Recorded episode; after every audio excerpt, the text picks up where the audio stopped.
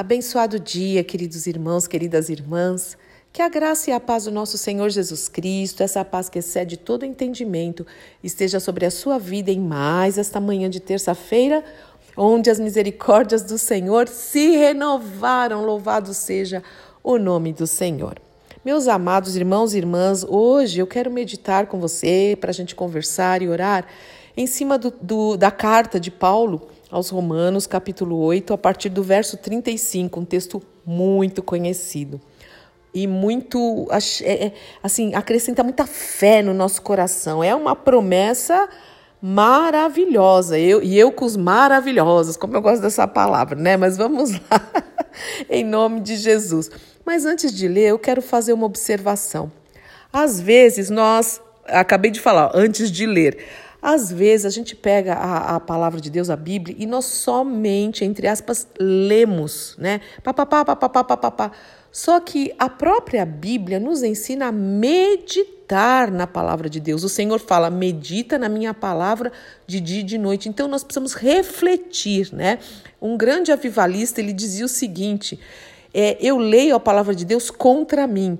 Então, assim, quando eu vou meditar e refletir, eu falo o que o Senhor quer me ensinar, o que o Senhor quer acrescentar na minha vida. Quando eu estou lendo, qual é a transformação que eu preciso? A palavra de Deus, ela nos vai, vai nos limpar ela vai dando a mente de Cristo, né? Substituindo fortalezas de mente e colocando realmente a mente de Cristo. Então é importante, irmãos, quando nós lemos a palavra, a gente entender, parar, não é uma competição, sabe? Sim, você pode ler, eu faço isso, de Gênesis Apocalipse, pá, pá, pá, pá, pá, vai lendo. Mas eu tenho os meus textos diários, onde eu paro para meditar. É, até com vocês eu faço isso aqui. Geralmente, eu já te falei isso quando eu estou meditando com você, é algo que eu já estou pensando, que o Senhor já está falando ao meu coração, né? Como uma comida, a gente precisa mastigar. Sabe aquela pessoa que põe na boca e engole, nem sente o sabor da comida? Faz mal, não faz? O meu pai, eu vou contar um segredo aqui. Quem conhece sabe, ele mastigava até sopa. E eu nunca vi meu pai com dor de cabeça e dor de estômago. De verdade, eu nunca vi ele se queixar ele mastigava, eu acho que era 32 vezes, ou era 35, mas era muito. Ele mastigava, comia devagar, respirava, né, para sentir o sabor. E quem come muito apressado acaba comendo demais também, porque engole, engole, engole, né? Então vai, e muito mais é o alimento espiritual. Nós precisamos comer e mastigar e sentir o sabor e falar, Senhor, o que o Senhor quer dizer, porque às vezes, irmãos, uma palavra faz toda a diferença no sentido, no contexto daquilo que nós estamos lendo, né? Por exemplo, quando a gente fala, o Senhor é meu pastor, daí a gente fala, nada me faltará, deitar me faz, a gente já refletiu sobre isso algumas vezes. Mas olha como ele começa, o Senhor é o meu pastor. Então eu pergunto para mim mesma, eu estou falando da Fúvia, mas ele tem sido o meu Senhor? Realmente? Ou eu que quero mandar e só quando eu preciso eu falo, ah, me ajuda, né? Ele é meu Senhor, eu tenho sido serva, uma filha obediente. E ele tem sido meu pastor, eu tenho deixado ele me guiar mesmo. Então a gente começa, por exemplo, o Salmo 91. Eu estou falando alguns bem conhecidos, né? O que habita no esconderijo do Altíssimo e descansa à sombra do Onipotente. Pá, pá, pá, pá, pá, pá, pá, pá né? Então, para quem que é toda essa promessa? Para aquele que habita, que permanece no centro da vontade de Deus, que busca a presença do Senhor, que permanece no, nesse lugar, né, nos seus átrios, né? Que ora, que, que, que adora, que realmente, enfim, congrega, que quer aprender e descansa à sombra do Onipotente. Olha isso. Essas promessas é para aquele que descansa. Então nós apre precisamos aprender com essas palavras e falar: Espírito Santo de Deus, me ajuda. É, eu não quero somente ler, eu quero meditar e me ajuda a ter revelação. Nada, irmãos, como orar antes de ler a palavra de Deus.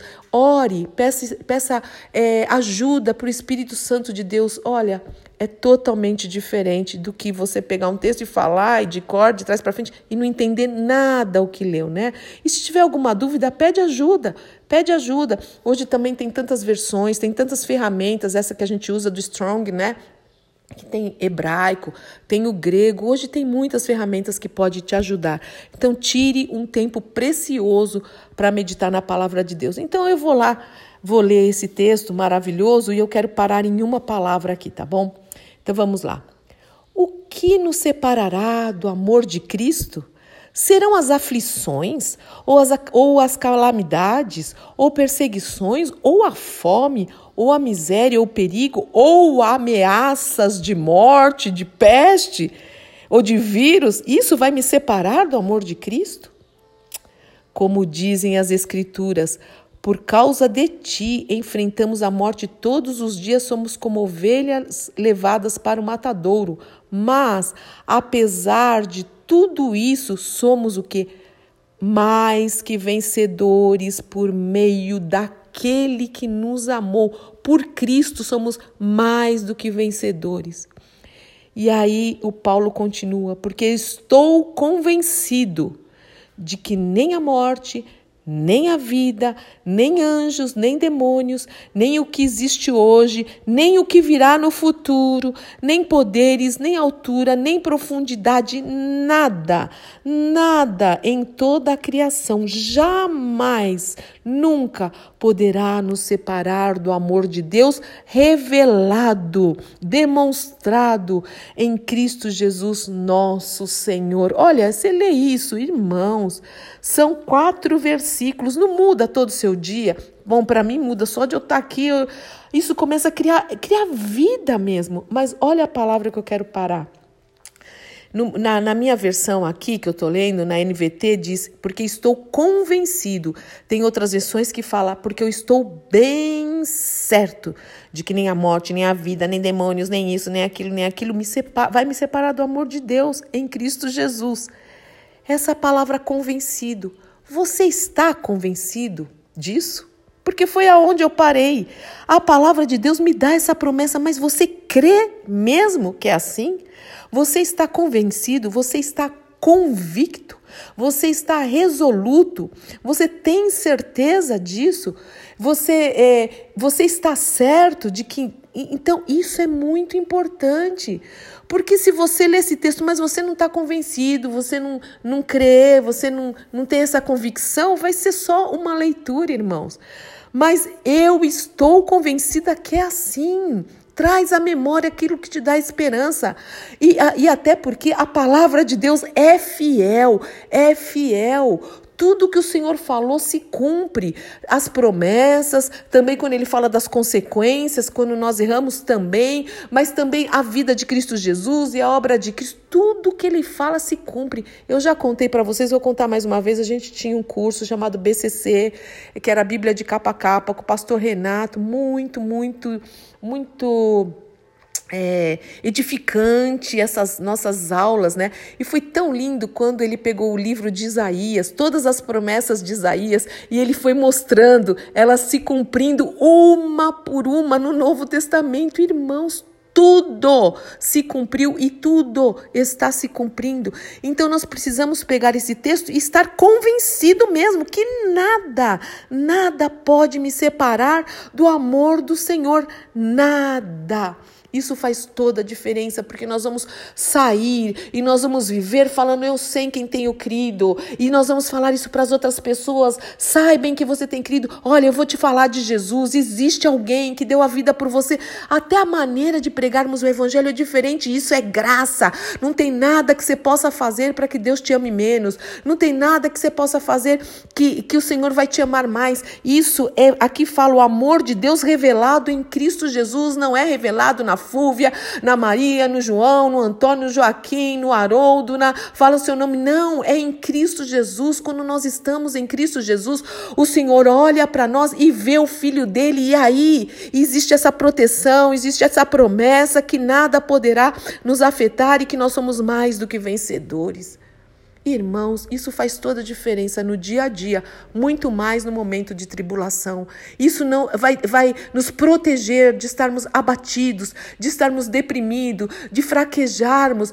Tem tantas coisas que nós estamos orando ontem mesmo, falando sobre a corça, sobre. É, não importa se a videira não dá, não dá o fruto da, na vide, etc.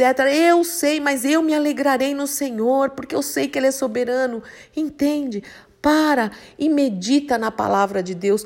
Não, não, não, se, não se acomode em ler dois versículos e passar o olho e chegar à noite, você nem sabe no que você meditou. Faz toda a diferença.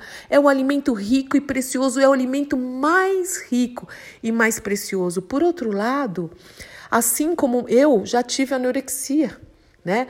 Não foi por causa de peso, foi lá atrás, a, eu tinha uns 20 anos mais ou menos, foi uma situação emocional que eu passei, então eu entendo isso.